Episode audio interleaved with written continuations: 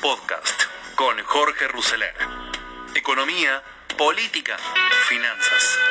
Todo lo que necesitas saber para tomar las mejores decisiones.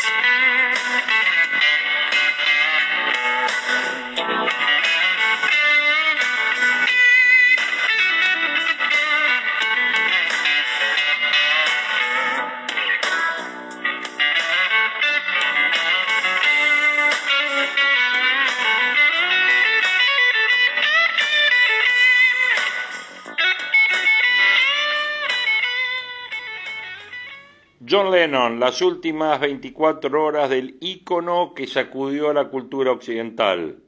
Hoy se cumplen 40 años de su asesinato a manos de David Chapman, que le disparó en la puerta del célebre edificio Dakota. Es un evento increíble que hace que los conciertos de rock parezcan fiestas para tomar el té. Le decía en 1974 John Lennon a Howard Cosell, el director del programa en el que cada lunes a la noche millones de norteamericanos veían lo mejor de la liga del fútbol americano, Monday Night Football. Entre las preguntas había una inevitable, ¿se volverían a juntar los Beatles? Y Lennon contestó, podríamos hacerlo en un espectáculo como este, con lo cual renovó las expectativas de los fans. Ese mismo año él y Paul McCartney se reunirían para una zapada informal en un estudio de Los Ángeles del que también participaron Stevie Wonder y Harry Nilsson. Seis años después, el 8 de diciembre de 1980, precisamente durante una transmisión del Monday Night Football en el que se enfrentaban los Miami, Miami Dolphins y los New England Patriots, el mismo Cosell fue el encargado de darle al mundo una noticia que aniquilaría toda esperanza tenemos que decirlo, una terrible tragedia que nos confirma la división de noticias de la ABC desde Nueva York. A John Lennon en la puerta de su edificio en el lado oeste de New York, el más famoso quizás de todos los Beatles, le dispararon dos veces por la espalda. Trasladado de urgencia al hospital Roosevelt, murió al llegar. Cosell tuvo la primicia por una casualidad increíble un productor de la ABC, estaba en el hospital para ser tratado por unos golpes que sufrió al chocar con su moto. En un momento escuchó un griterío, preguntó qué pasaba y le dijeron de qué y de quién se trataba. Lo comunicó a sus jefes, que hicieron los chequeos correspondientes y minutos después se anunciaba la triste novedad. Lennon había llegado al centro de salud en el asiento de atrás de un patrullero, luego de que los policías que asistieron a la escena del crimen decidieran no esperar a la ambulancia teniendo en cuenta la gravedad de las heridas. Cuatro disparos que le perforaron un pulmón y le dañaron la arteria subclavia izquierda. Mark David Chapman, su agresor, había sido reducido por la primera patrulla en llegar al lugar. No intentó huir ni se resistió, de hecho, conservaba el revólver y sostenía una copia del libro El guardián entre el centeno de Salinger, en la que había escrito las palabras Esta es mi declaración. Al recibir las cuatro balas de punta hueca, Chapman disparó una más que terminó en una ventana del edificio Dakota. Lennon dejó caer algunas grabaciones que traía en la mano. Venía del estudio Record Plan, donde había mezclado Walking on Thin Ice.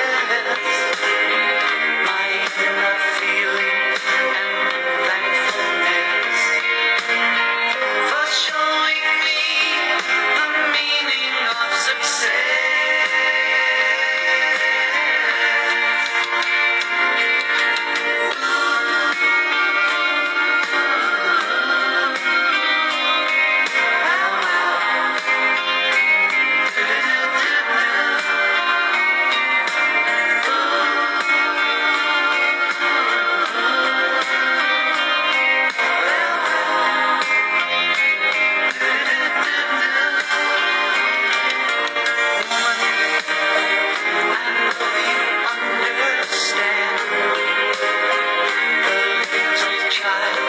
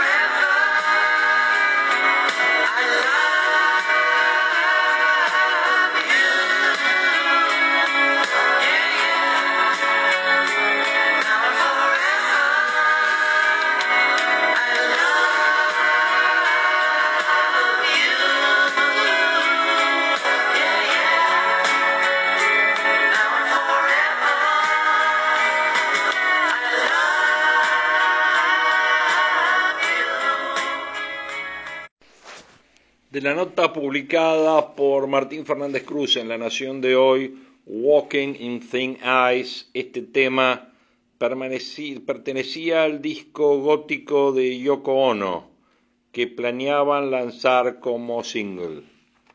Había grabado las partes de su guitarra cuatro días antes en su Rickenbacker 325 del 58, la cual no usaba desde los primeros años de los Beatles. Aquella fue su última performance registrada. El productor Jack Douglas contó que lo había visto de gran ánimo. Celebrábamos un artículo que había salido en el Soho News sobre Yoko y la nueva canción y la prensa que Yoko había estado recibiendo. Estábamos felices por eso. La noche de aquel lunes todo parecía en su lugar perfecto. También estaban contentos por la noticia que habían recibido de David Giffen, el dueño del sello que lleva su apellido, ese mismo día de Double Fantasy, el álbum que habían editado unas semanas antes que ya tenía certificación del disco de oro y el plan era masterizar Walking on Thin Ice al día siguiente. Para las 10.30 terminamos de escucharlo y estábamos muy contentos con él. Querían algo para comer, John iba a pasar a comprar unos sándwiches y después se iban a su casa. Normalmente yo iba con ellos, pero tenía que terminar otro proyecto. Le dije, nos vemos en el ascensor. Lo último que John me dijo, nos vemos mañana, brillante y temprano.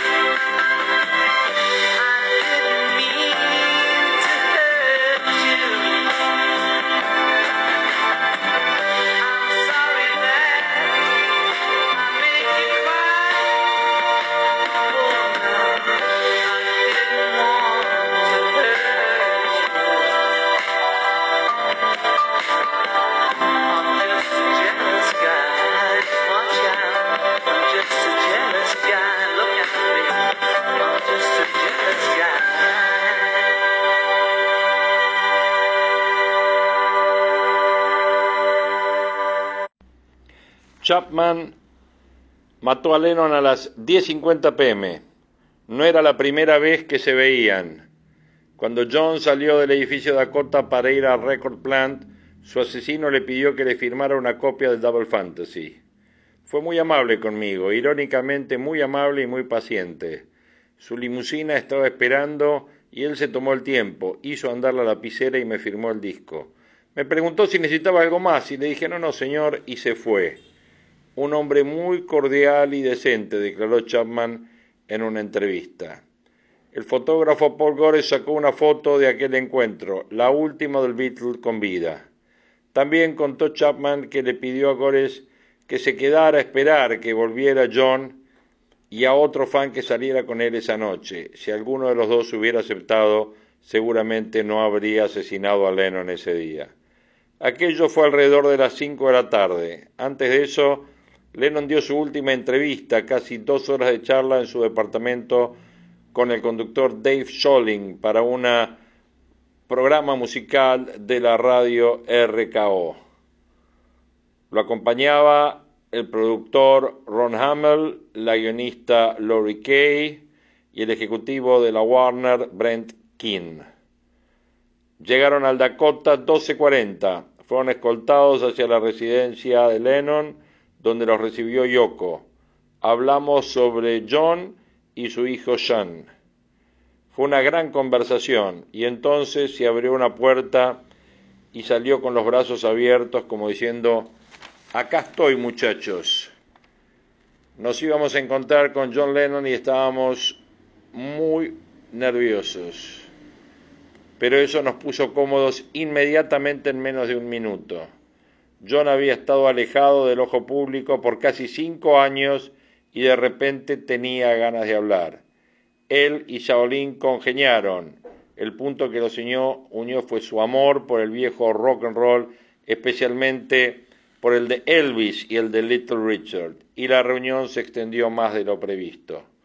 No fue aquel el primer encuentro de John y Yoko con los medios en aquel fatídico día. A las once de la mañana habían llegado a su departamento Annie Leibovitz, mítica fotógrafo del Rolling Stone, a tomarle una foto para la revista.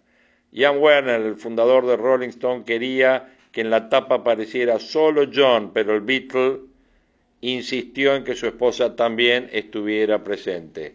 Lebovitz sugirió una foto en la que los dos aparecieran desnudos, algo que ya habían hecho para su disco experimental, y al principio Yoko se negó y después lo reconsideró, pero en medio de la negociación la fotógrafa tuvo otra idea. John desnudo y ella vestida. Tomó una Polaroid de prueba y todo el mundo estaba de acuerdo. La foto era esa. Yoko acostada boca arriba de jean azul y polera negra y Lennon desnudo. Frágil y desprotegido, besándola en la mejilla izquierda, abrazado a ella en posición fetal. La imagen se publicó en Rolling Stones seis semanas después, en la edición del 22 de enero del 81, y se volvió una de las fotos más icónicas de la pareja.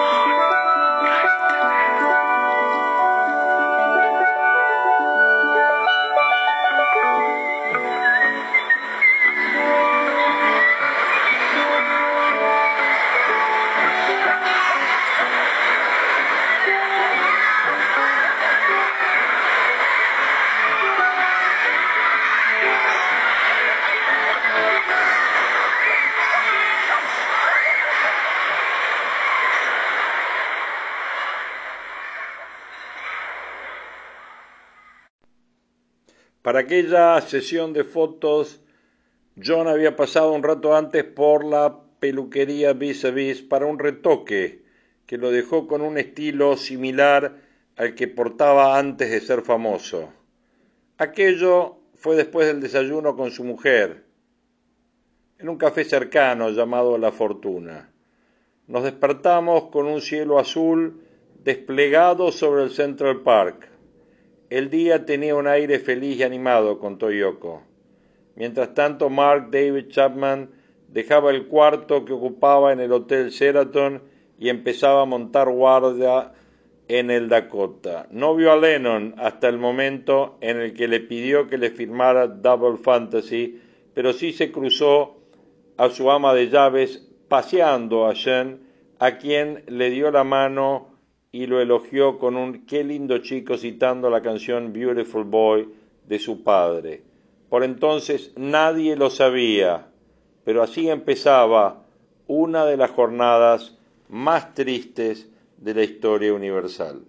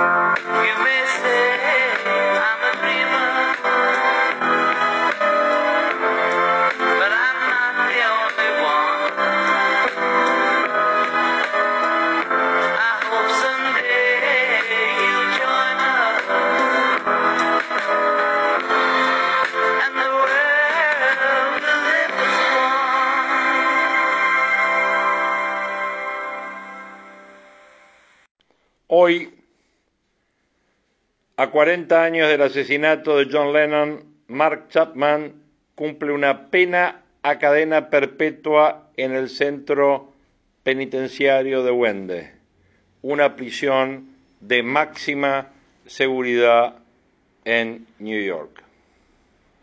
Y el mensaje que nos dejó Lennon, ustedes saben que Lennon siempre formó parte, formará parte toda la vida de proyecciones y de nuestras vidas, como la música Beatle. Y en este homenaje de estos 40 años de ese fatídico 8 de diciembre, queremos dejar el mensaje que Lennon dejó para, para estas fechas, como un mensaje de paz para el mundo.